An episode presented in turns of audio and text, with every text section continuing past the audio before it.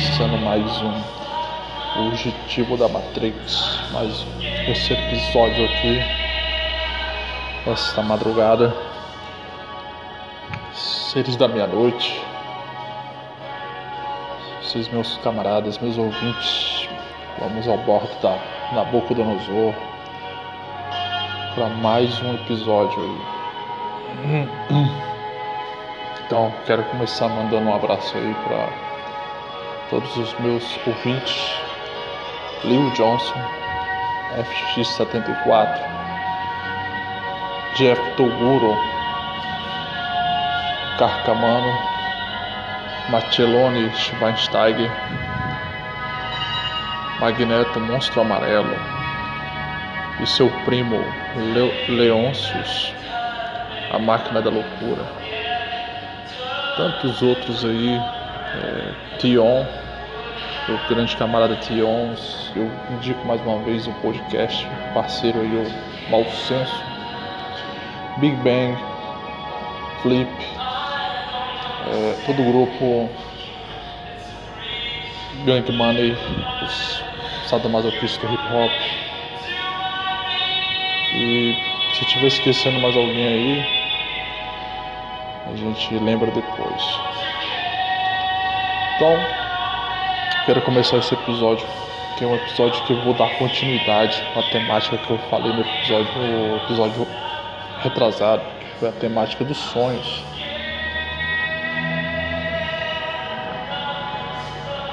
Esse é um episódio complementar à temática que eu tratei no episódio 22.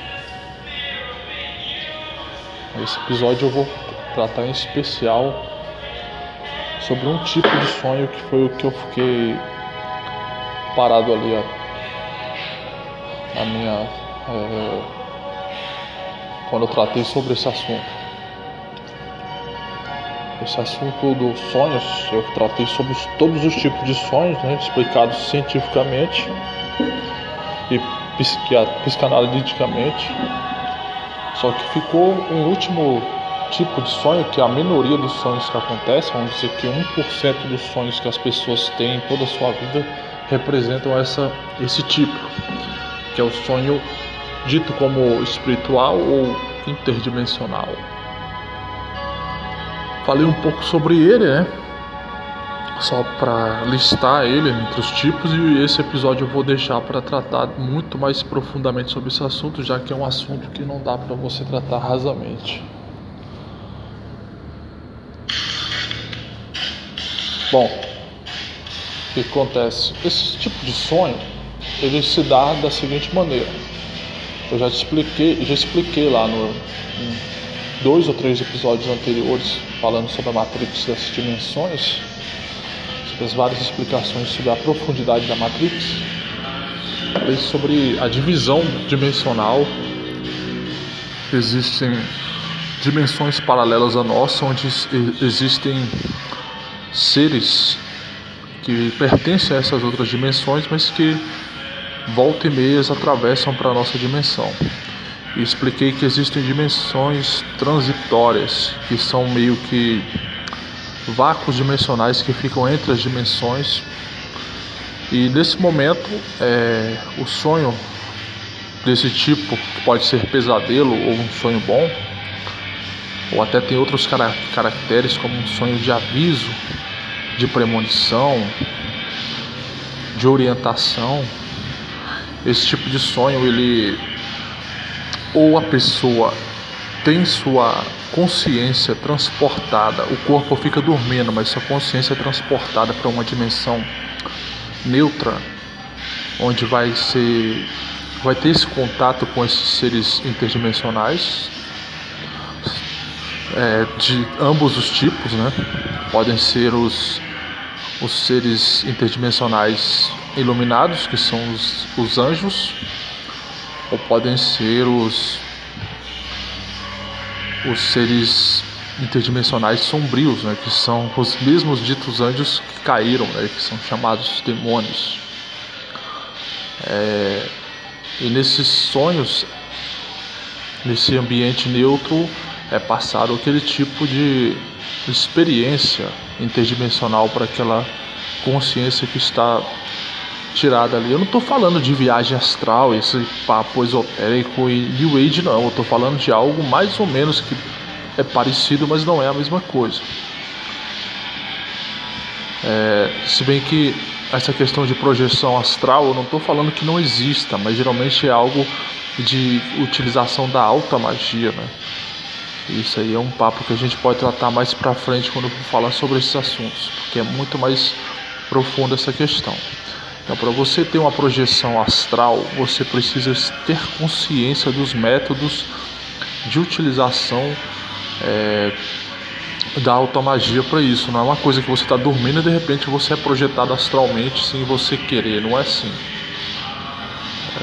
Mas é quase como se fosse um tipo de projeção astral para a gente tentar explicar de uma maneira meio. Como é que eu posso dizer? Uma maneira mais leiga que você é transportado na sua consciência para esse mundo, essa dimensão neutra, né? Onde você vai ter esse contato. Ou pode ser também que esses seres atravessem a realidade deles para a nossa e fiquem ali tendo esse contato com o corpo da pessoa que está dormindo e a consciência da pessoa acaba vivendo isso no sonho, é projetado no sonho. Pode ser um ou outro dos, dessas questões. Bom, como é que a gente identifica, como eu falei no outro episódio, um sonho dessa, dessa categoria? A maioria das vezes são sonhos que eles têm dualidade de, de, de significações, eles têm vários signos, símbolos é, que muitas vezes ficam incompreensíveis quando você os tem, mas depois você acaba desvendando e aquilo vai fazendo sentido cada um daqueles daquelas simbologias. Uma outra questão é o, os sonhos de caráter é, interdimensional espiritual são sonhos que eles têm muito a ver com a, até aquela questão que lembra um pouco do que acontece no livro de Apocalipse, né? Tem várias alegorias com significados por trás daquelas alegorias e, e isso é importante você estar atento a isso. Até também o próprio sonho de Daniel, né, do de Nabucodonosor, que foi interpretado por Daniel. Tudo isso acontece nesse tipo de sonho. É, então, quais são é, os objetivos desse tipo de, de, de sonho, de interação interdimensional? Bom, temos que ver de que parte está vindo essa interação é, interdimensional. Se essa interação interdimensional vem do lado sombrio, ela tem as seguintes é, objetivos. Um, trazer transtorno para aquela pessoa, perturbar a vida daquela pessoa, deixar ela desesperada, apavorada, com medo, para facilitar uma uma condução daquela pessoa para um um acoplamento com aquela entidade. Aquela entidade precisa de se alimentar das elas se alimentam das emoções, né? Principalmente das emoções negativas como medo e ódio. Quanto mais temor, terror, pavor a pessoa sentir, mais eles se alimentam disso. Então eles são categorias de vampiros de, de sensações, né? Lembra muito até aquele a simbiose alienígena do Venom, né? Que eles se alimentam dos sentimentos, das emoções dos seres humanos, eles parecem muito nessa questão. Não são vampiros, eles cercam aquelas pessoas que têm seus traumas, seus medos e tentam sugar aquelas pessoas muitas vezes durante sonhos, parasitá-los. E outro objetivo seria a questão de ter juntar o medo, o pavor, o terror com um prazer sexual também, porque tem esses, essas entidades interdimensionais que gostam de se alimentar da energia sexual, somente quando é uma questão de um sexo meio irresponsável, vamos dizer assim, feito de maneira meio trivial ou banal ou vulgar, né? ou até ilícita. Eles se alimentam dessas relações porque é uma energia muito poderosa. A gente foi estudar o budismo, o hinduísmo, até o que resultou na, na escritura do, do Kama Sutra, e vertentes até dentro do, do, do budismo, na, na, versão do, do, tantra, tantra, do budismo tântrico, né? É questão de, de, utilizar a energia da Kundalini, né? Que é essa energia sexual que vem desse chakra da área sexual. E eles se alimentam dessa energia porque é uma energia muito pulsante, forte, poderosa. E muitas vezes essas entidades batizadas na, na história como sucubos e incubos, eles se alimentam dessas energias justamente também us, utilizando o, o, o, medo, então eles se alimentam duplamente. Tem o, o coito, sugam a energia sexual do, do, das suas vítimas e ainda por cima causam pavor, medo, horror e uma certa obsessão muitas vezes. Tem homens que acabam ficando obcecados por aquelas figuras noturnas que vêm visitá-los nas suas paralisias do sono. Acontece esses casos até de mulheres que acabam ficando aficionadas né, nesses, nesses seres. Isso acontece. É um tipo de até de imposição de uma espécie de vício, de compulsão sexual doentia. E, e quanto mais a pessoa vai entrando nessa compulsão, mais eles vão tentando colocar mais visões e, e um, um adestramento, não é a palavra que eu quero usar, não é adestramento, a palavra que eu quero usar é uma, uma espécie de. É, como é que eu posso falar? Vai acostumando a pessoa, né? A, a cada vez níveis mais extremos e absurdos e, e pervertidos de forma de sexo que vai fazendo todo sentido é, para aquela pessoa que estranhava no começo aquilo e vai achando aquilo cada vez mais comum e normal. É muito parecido com o que acontece na questão da pornografia, do vício da pornografia. Né? Mas isso é um assunto que eu, dessa questão do sexo, dessas paradas desse vício, eu vou ter um episódio especial que eu pretendo falar mais sobre esse assunto. Então, o que acontece? Tem essa questão do, do vampirismo e da própria. É, o vampirismo mesmo, para esses seres é, terem esse contato no sonho, nos sonhos. Tem a questão de causar transtorno, engano e até depressão na pessoa. Aí já é outra característica. Como seria isso? Eu sei porque eu já passei por isso. Eu já falei do primeiro exemplo, que eu passei também pelo primeiro exemplo, quando eu tive contato com sucubos, né? No sonho, que eu fui sugado ali na minha, na minha energia sexual e na minha energia de pavor, de medo. Também fui oprimido nessa questão também do da loucura, né? Porque a, a, o objetivo principal é, é, causar a loucura até o suicídio, as raias do, do suicídio ou até a própria confusão de que o, do que é real o que deixa de ser real. O que seria isso? Existem entidades entre essas aí que têm a capacidade de entrar nos sonhos das pessoas que estão passando por um trauma, geralmente um trauma de perda de ente querido, e eles assumem nos sonhos a forma do, do, dos entes queridos que as pessoas perderam e ficam bagunçando a cabeça daquela pessoa, né? fazendo sonhos cada vez mais reais com realidades que parecem ser, como eu posso falar, totalmente plausíveis, muito mais plausíveis do que a própria realidade mesmo em si que a pessoa vive. Exemplos. É, pessoas que, estão passando pelo estado, estágio de luto e estão passando por um problema de aceitação muito grande ou com culpas muito grandes, de se sentir que foi um péssimo filho, um péssimo amigo, um péssimo. que sentiu que não fez o que deveria ter sido feito quando a pessoa estava viva e sente aquela culpa, aquele remorso. Muitas vezes esses seres sentem essa energia.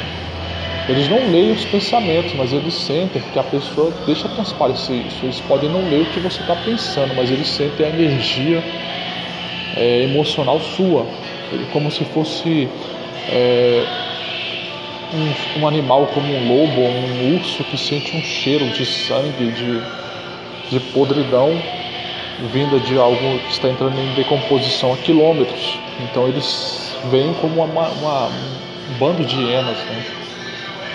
quando sentem essa energia lúgubre. E também tem a questão também do. A outra comparação seria como um, uma criatura que cai, uma gota de sangue que cai na água, num rio que chama várias piranhas por causa daquela gota de sangue, ou um tubarão que sente o, gosto desse sangue, o cheiro dele dentro da água. Mais ou menos isso. E aí esses seres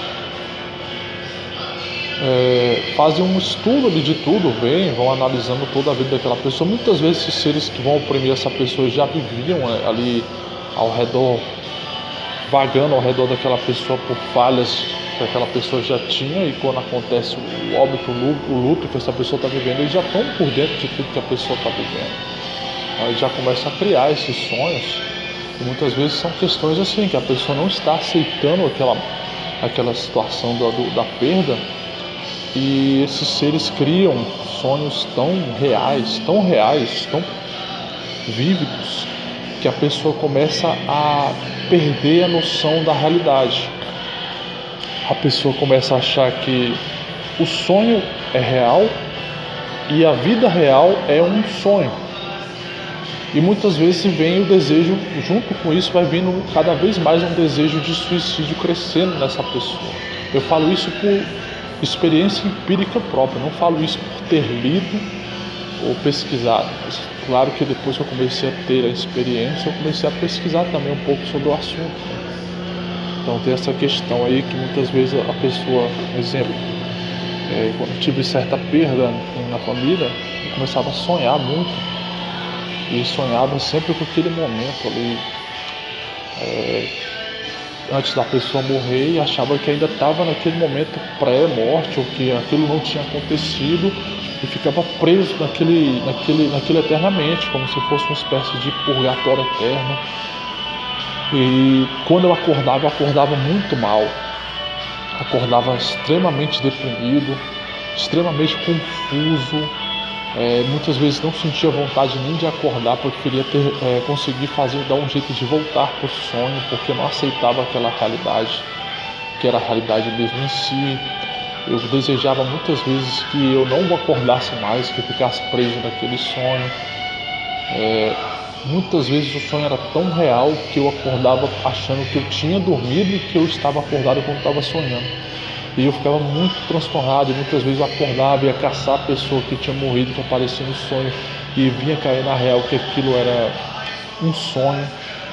E isso, pensa nisso acontecendo vários, vários meses, de tempo em tempo, anos até acontecendo essa situação, e a pessoa ter, não, não buscando apoio, não buscando um tipo de tratamento e se afundando cada vez mais nessa depressão. A pessoa vai chegar um momento como aconteceu comigo, de que ela vai pensar, ah, eu, se eu tirasse minha vida, quem sabe eu iria para aquele sonho e nunca mais voltaria. E aí algumas vezes nesse período aí eu cheguei a tentar, né? Tentar é, dar um fim ali, entrar naquele sono eterno e nunca mais voltar daquele sonho. É, é complicado. É bem complicado. E o que acontece? O outro tipo de, de característica desses seres é, interdimensionais sombrios sabe, buscarem também é para colocar, como eu falei, né, essa questão de levar a pessoa à loucura e colocar ideias enganosas na cabeça da pessoa. Colocar ideias de que a pessoa é o que não é, para ela buscar uma coisa que não é bem o que é para ela buscar e plantar enganos na mente da pessoa. Agora sim, o outro lado, né? Como é que seria o outro lado? O outro lado, os seres interdimensionais iluminados. Os Malahav, os anjos. Esses seres, não só eles, o próprio é, das próprias figuras do próprio Espírito Santo em si, a autoconsciência do Espírito Santo trabalha também nos sonhos para alertar, para consolar, para trazer algum tipo de mensagem. É, que acontece nesse, nesse quesito, as, nessa, nessa questão mais divina, iluminada dessa interação, os, os os objetivos né, desse, desse aproximamento. Temos objetivo de consolação, né, quando a pessoa está passando por um momento assim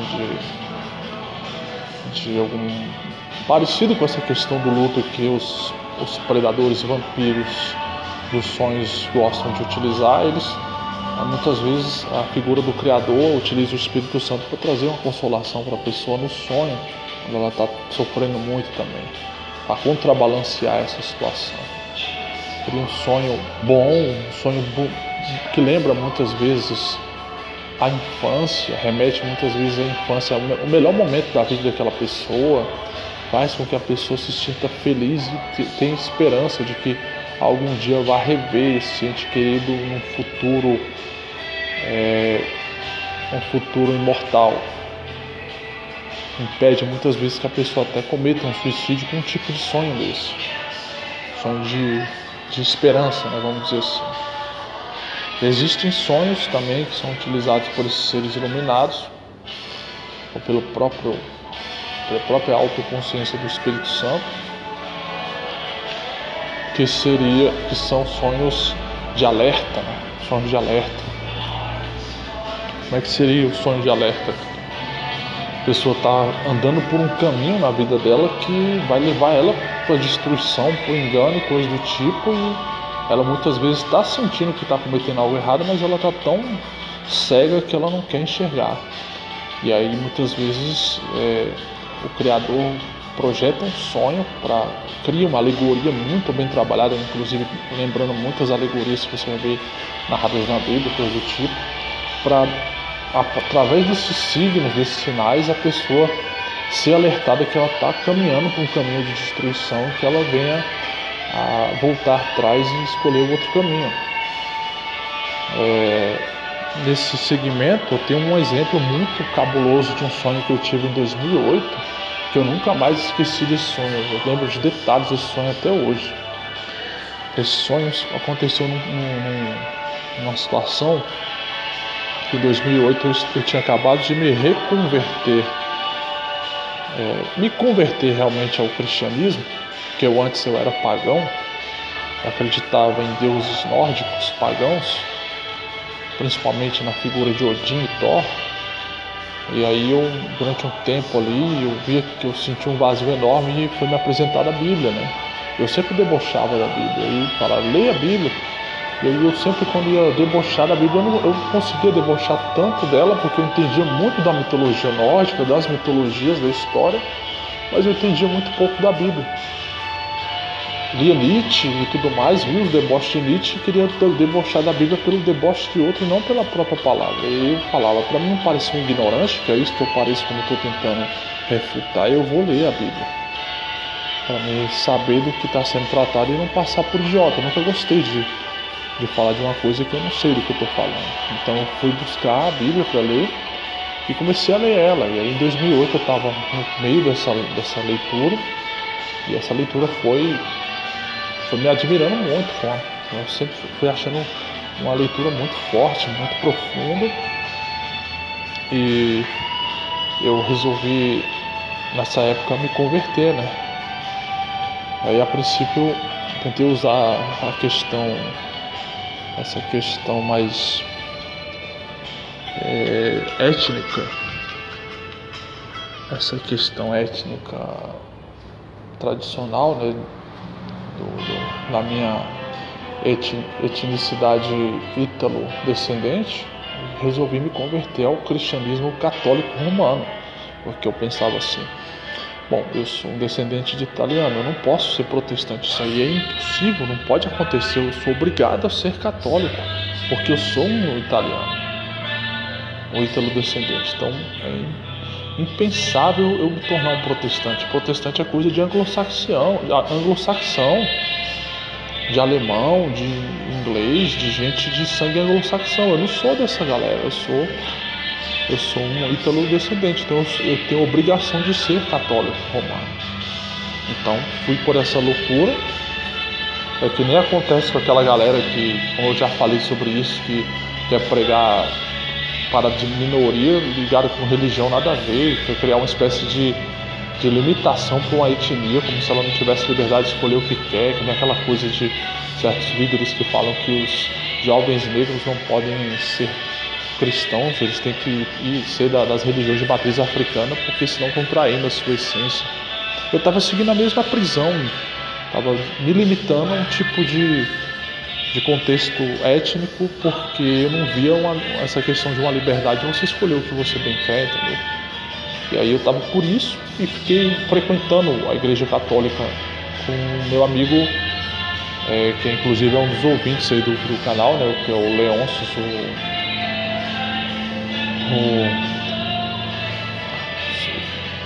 discípulo do Kid Bengala, como ele se intitula, né, o Leôncio, a máquina da loucura, participou de um dos episódios comigo.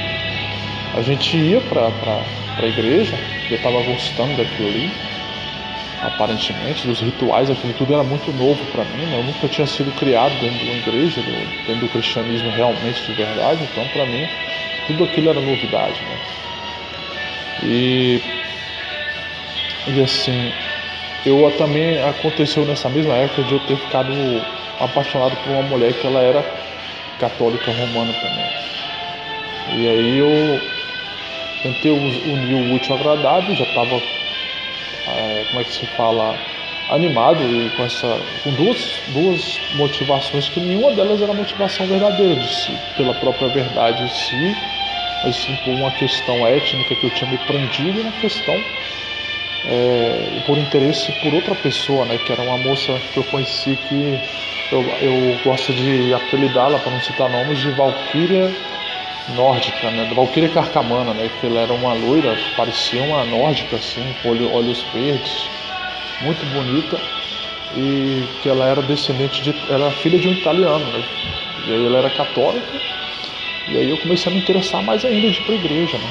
Por conta disso, aí ficava viajando, essa, essa coisa. E fiquei, comecei a fazer o, os cursos lá para crismar, essas coisas todas, né? E aí Tava indo, e eu lendo a Bíblia, né? Lendo a Bíblia diariamente naquele momento ali. Eu passava madrugada, horas assim, lendo a Bíblia. De tarde, muitas vezes lia mais algum pedaço e lia direto, direto a Bíblia. E eu começava a sentir ali uns certos incômodos, sabe, quando eu lia a Bíblia, porque tinha passagens, principalmente ali onde, onde falava muito da questão de idolatria, de adoração de, de ídolos, adoração de pessoas, certos rituais que eu via corriqueiramente na, na, na, nos rituais da igreja católica, né?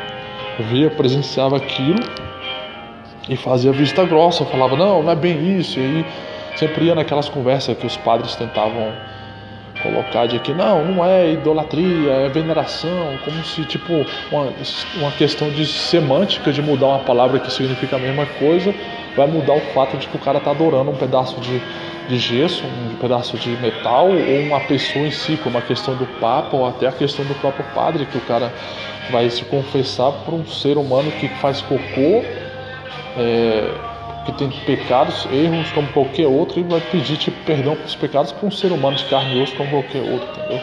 E aquilo me incomodava, eu sentia aquele incômodo dentro de mim, mas eu ficava tentando negar, eu estava na negação porque eu estava motivado por essas duas questões. Né? Eu não queria dobrar braço a torcer.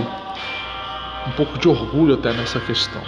E aí, nessa, depois de explicar todo esse contexto, eu tive um sonho nessa questão um belo dia, durante esse momento. E o sonho era um sonho muito diferente, né? Eu lembro muito bem dos detalhes desse sonho. Nesse sonho, eu tinha, eu estava na minha casa e tinha uma um viveiro onde eu criava uns, uns ratos daqueles brancos, né? Só que nessa época eu já não tinha mais os ratos, só tinha o um viveiro. E ele estava desocupado. E no sonho, esse viveiro eu criava uma cobra, uma cascavel dentro desse viveiro. E era uma cascavel totalmente diferente de qualquer coisa que vocês já viram. Né?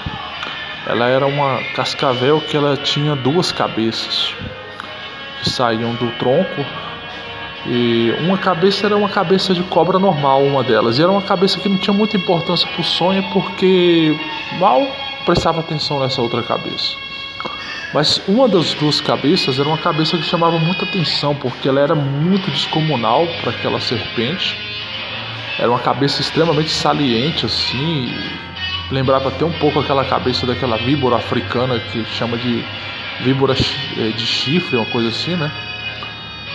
E ela tinha olhos extremamente bonitos e ao mesmo tempo assustadores, olhos grandes assim, amarelos, verdes, né? Verde amarelados.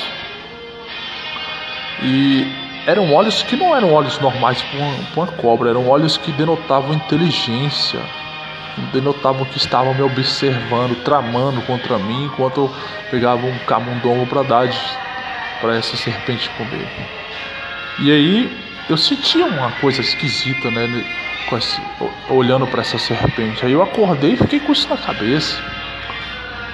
Aí um dia eu mesmo dia, eu acho, eu fui conversar com um primo meu que eu sempre conversava com esse meu primo. Ele sempre foi uma espécie de mentor para mim sobre certos assuntos. Na época, ele era um, um, uma autoridade para mim nessa questão espiritual, né, interdimensional, porque ele já tinha um tempo que estava dentro da, da, da, igreja ali, já tava, tinha lido a Bíblia já estava mais aprofundado nesses assuntos e eu ainda estava caminhando, engateando nesse caminho ainda, então estava muito cru ainda nisso. E eu contei esse sonho para ele, aí ele pegou e olhou para minha cara e falou assim: "Cara, esse sonho tem um significado. Esse sonho não é um sonho aleatório de qualquer jeito, não. Esse sonho ele significa que você está alimentando duas coisas malignas na tua vida. Na hora que ele falou isso, eu mesmo falei, eu mesmo cheguei à conclusão, parecendo que você está tendo uma consulta com um psiquiatra, né? Que você mesmo chega à conclusão sozinho. Cheguei e falei, é, uma dessas coisas que eu estou alimentando seria a Igreja Católica. O fato de eu estar tá indo para a Igreja Católica sabendo que não condiz nada com o que eu estou lendo na Bíblia todo dia, e eu estou tipo negando para mim mesmo que que não é bem assim. Aí ele só olhou para minha cara e falou: Você acabou de responder a tua pergunta que você está fazendo. Você está respondendo já, você não está me perguntando.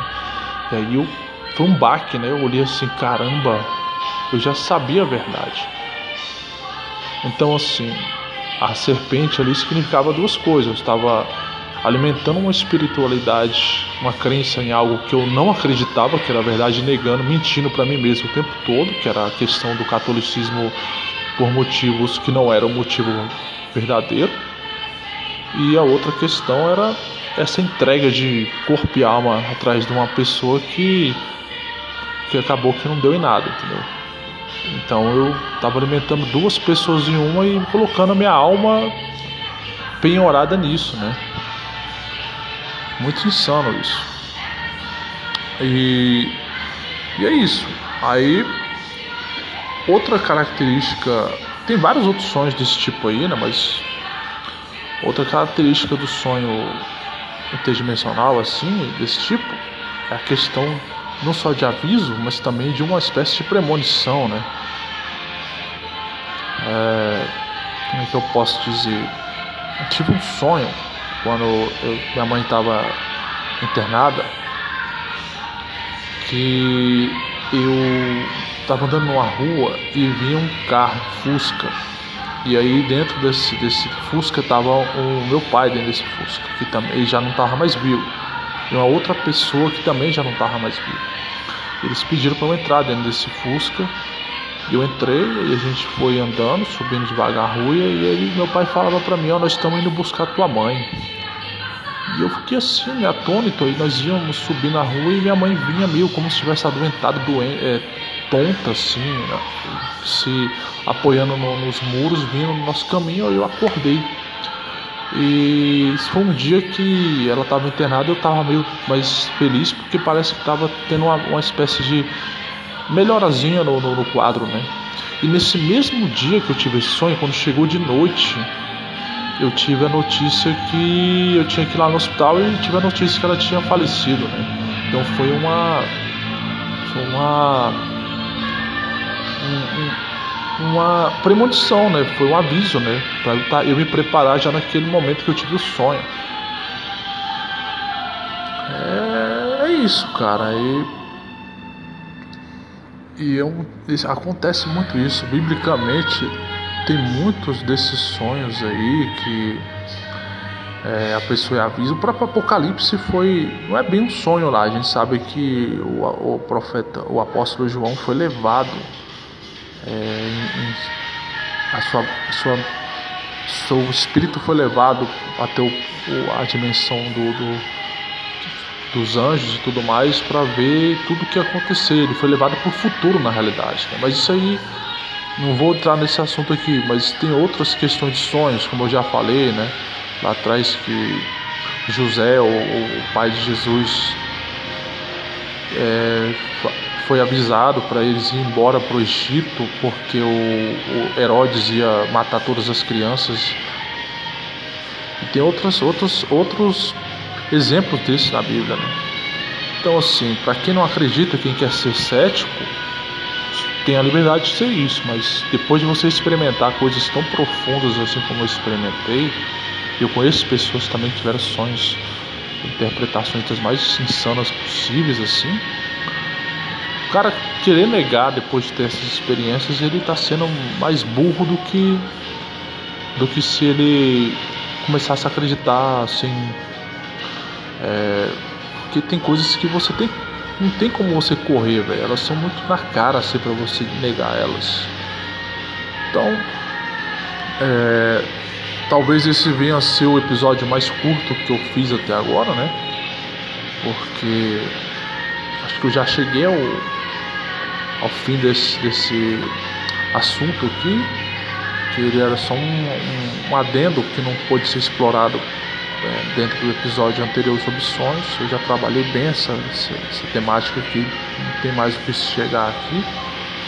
Então a gente vai encerrando esse episódio que entra como recorde, como o episódio mais curto da, do meu podcast até agora. Mas foi bem prazeroso, foi bem profundo. Eu espero que vocês tenham gostado aí. A gente vai se despedindo aí. Até a próxima. É...